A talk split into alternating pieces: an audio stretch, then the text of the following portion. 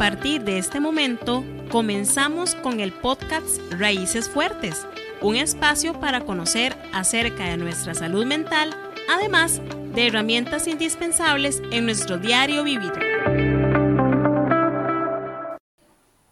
Hola, bienvenidos a la segunda parte del podcast Relaciones de Noviazgo.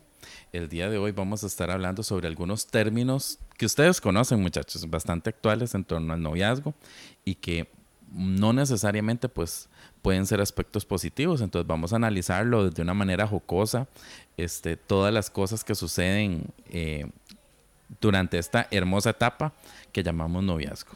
Entonces, por ejemplo, ahorita se me viene a la mente el término de la friendzone, ¿verdad? De repente e, ese estar enamorado de alguien y no ser correspondido, qué doloroso es. Creo que muchos pasamos por eso durante la adolescencia y quiero que sepan que los comprendemos. los comprendemos totalmente. Vamos a hablar un poco sobre la friendzone, sobre el crush, el inalcanzable, el amor imposible y muchas, muchas, muchas cosas más. Entonces, eh, aquí estoy con mi amiga Kimberly Matarrita Macala y se las voy a poner para que la saluden. Hola, hola chicos y chicas y todos los menores de 100 años que nos escuchan en Raíces Fuertes, un programa también para la familia.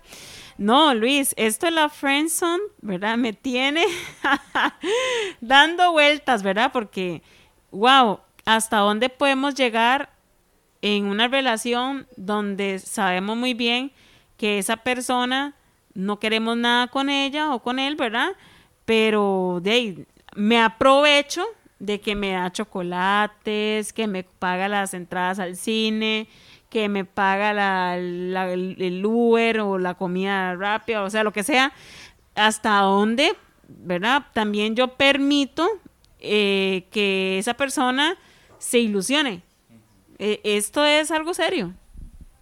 Ahí está la raíz del problema cuando eh, jugamos con los sentimientos de los demás. Creo que este fenómeno que se ha venido dando como, no sé, creo que siempre ha existido, pero ahora con, con este nombre tan clasificado, el hecho de, como decías, de aprovecharme de que una persona tiene un sentimiento bonito conmigo y aprovecharme de lo que puedo agarrar, o tal vez esa necesidad de sentir que tengo a alguien que está interesado, ¿verdad? O interesada en mí y que puedo sacar provecho personal de eso sin decirle que no, que sí, tenerlo ahí como en el stand-by y sentir esa relación de poder de que puedo eh, manipular a esa persona a mi antojo. Entonces creo que eso es lo que realmente está mal y que desgraciadamente pues no va a llevar a un noviazgo positivo, ¿verdad? Porque no, no va a ninguna parte.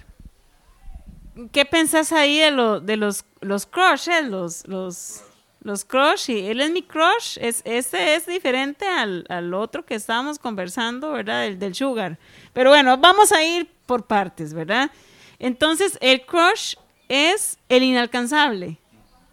Ese es el amor platónico que llamábamos nosotros antes el amor platónico. ¿verdad? Es ese sentimiento bonito que yo tengo hacia alguien. Me gusta una muchacha, pero esa muchacha ni sabe que yo existo. Nunca le he hablado por, por temor a acercarme, pero yo tengo ese compromiso, ese sentimiento, mi mirada está puesta en aquella persona, pero esa persona ni siquiera sabe que yo existo.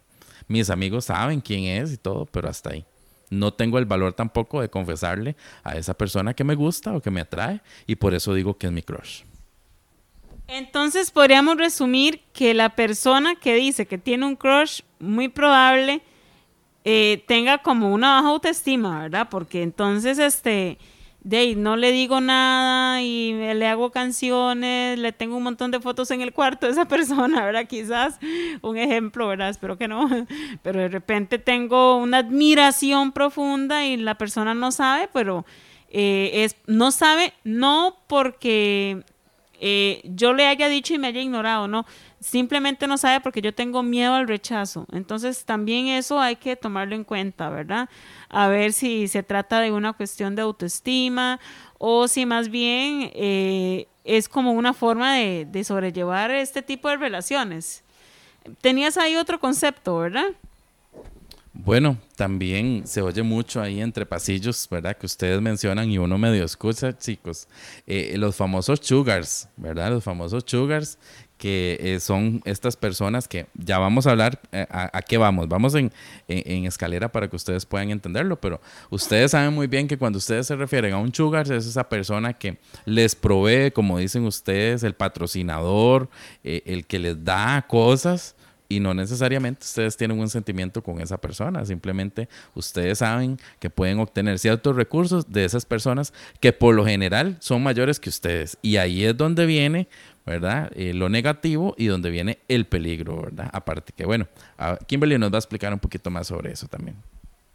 Entonces, el, Sugar Daddy, Sugar Mommy, y bueno, ahí podemos seguir, ¿verdad?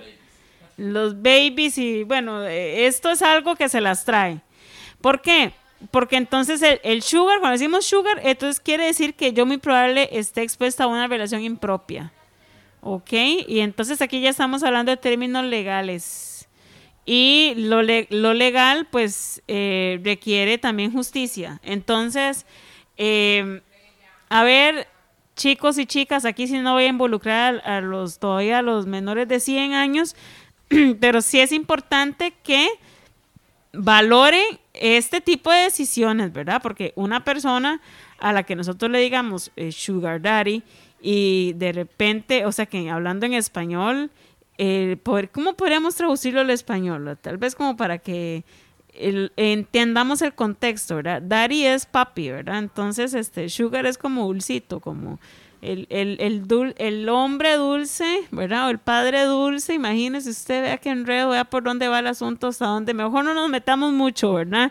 Pero entonces, ¿por qué ando buscando yo un papá? ¿Por qué ando buscando yo una mamá? Para empezar, para empezar, Sugar Daddy, ¿verdad? Entonces tampoco no va bien el nombre. Eh, significa que entonces si es mi papá, muy probable tenga una edad pues bastante de avance, ¿verdad? No estamos hablando de que me lleva dos años, ni tres tan siquiera, sino de cinco en adelante, también ya podríamos como mencionarlo. Si usted es menor de edad, ya es una relación eh, impropia. Y las relaciones impropias pues tienen una condena aquí en el país, ¿verdad? Luis, ¿puedes también ampliarnos un poquito del tema desde el MEP? Bueno, como decía Kimberly, las relaciones impropias eh, son relaciones entre una persona menor de edad con una persona mayor de edad que supere más de 5 años. Entonces, por ejemplo, si usted tienes 12 años, 13 años, estás en séptimo año y te aparece un muchacho de 20 resto, eh, incluso universitario, ya ahí es una relación impropia. O que a ustedes les guste una persona de la comunidad que ya supere los 30 años, ya se habla de una relación impropia. ¿Y por qué es un delito? Porque es una relación de poder entre una persona adulta que ya tiene establecida su personalidad, tiene una posición económica y demás, con una persona menor de edad que en comparación con un adulto está más vulnerable a muchísimas cosas. Y hablábamos el podcast pasado que la corteza prefrontal madura hasta los 24 años. Entonces, imagínese a una menor o a un menor, ¿verdad? Con eh, un sugar daddy, ¿verdad? O con una persona mayor de edad, le sobrepasa la edad a usted que es menor de edad, y con su corteza prefrontal ya madura y usted con aquella corteza prefrontal inmadura. O sea, que la toma de decisiones, la resolución de conflictos, em, la atención, la concentración de esa persona está madura y la suya está apenas en un proceso de crecimiento. Entonces, la desventaja es clara. Entonces, esta canción de que a mí me gustan mayores, ¿verdad? Y entonces estamos hablando de la otra, ¿cuál es? La edad no importa. Hay otra canción, yo creo que también habla que la edad no importa. No, la edad sí importa. No, escúcheme bien. La edad sí importa cuando usted es menor de edad y usted está involucrado en una relación impropia, donde su corteza prefrontal está inmadura todavía, o sea, cerebralmente hablando no estás preparado para esto y la edad, en este caso, sí importa. Sí importa. ¿Qué piensas, Luis, de esto? Definitivamente la edad sí importa. Sí importa. Y bueno, si usted de repente es, una joven o un joven que siente una atracción por una persona mayor que, que usted, pues yo lo que le recomendaría es esperarse, esperarse estar un poco más maduro y crecer porque esto involucraría legalmente a esa persona, ¿verdad? Que usted eh, dice tener algún sentimiento, eh, le involucraría un proceso legal, ¿verdad? Que lo podría llevar de 7 a 10 años a la cárcel por tener una relación aún con consentimiento. ¿Verdad? Porque igual sus padres les pueden dar permiso para que anden con el muchacho que está en la universidad, les pueden dar permiso para que anden con, no sé, el muchacho que trabaja en un almacén, que a ustedes les gusta, que ya está mayorcito, que ya supera los 25 años inclusive, y, y esa persona podría ir a la cárcel, porque es un delito aunque sus papás les den permiso. Entonces, eso por eso es importante no brincarse las etapas. Como decía Kimberly, la edad sí importa.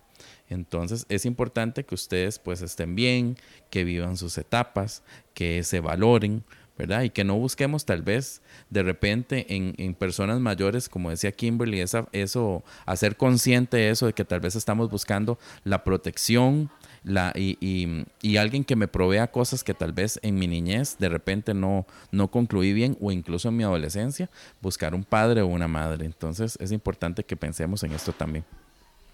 Sobre todo, eh, también preveyendo aquellos embarazos adolescentes, ¿verdad? Que muchos de los embarazos adolescentes en este país, según las, los, los censos realizados, en su gran mayoría corresponden a personas precisamente en relaciones impropias.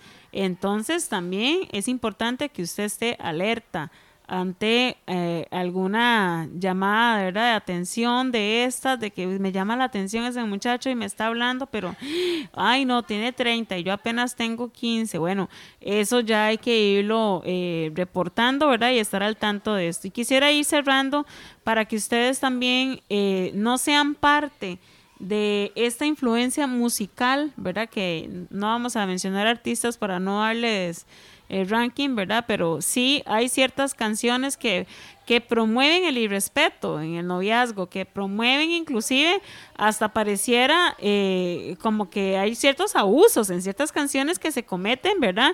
Y el adolescente está escuchando esa, esa música que al final influye de forma negativa en su conducta. Entonces también les pido que valoren lo que están escuchando porque esto también puede influir de forma negativa en su pensar y si influye de forma negativa en su pensar, su conducta muy probable vaya a ser la misma. Así que queremos agradecerles por eh, habernos acompañado el día de hoy en este podcast y de verdad que fue un gusto compartir con ustedes. Muchas gracias chicos. Nos vemos la próxima.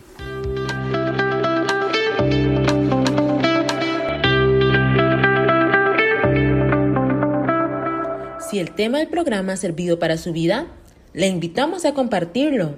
Además, si requiere ayuda con alguno de los temas tratados, puede comunicarse al número 2103-2917 para recibir atención o escríbanos al WhatsApp 6120-6258 al Departamento de Orientación del CTP de Batán. Para sugerencias de temas o consultas, escríbanos al Facebook Radio Batalents. Raíces Fuertes es un podcast producido por la psicóloga Kimberly Matarrita Macala del área de salud de Matina para Radio Batalents. En el programa de hoy participaron la psicóloga Kimberly Matarrita, el orientador Luis Valdés y la doctora Teichel Simpson. Edición y producción Vladimir Alvarado.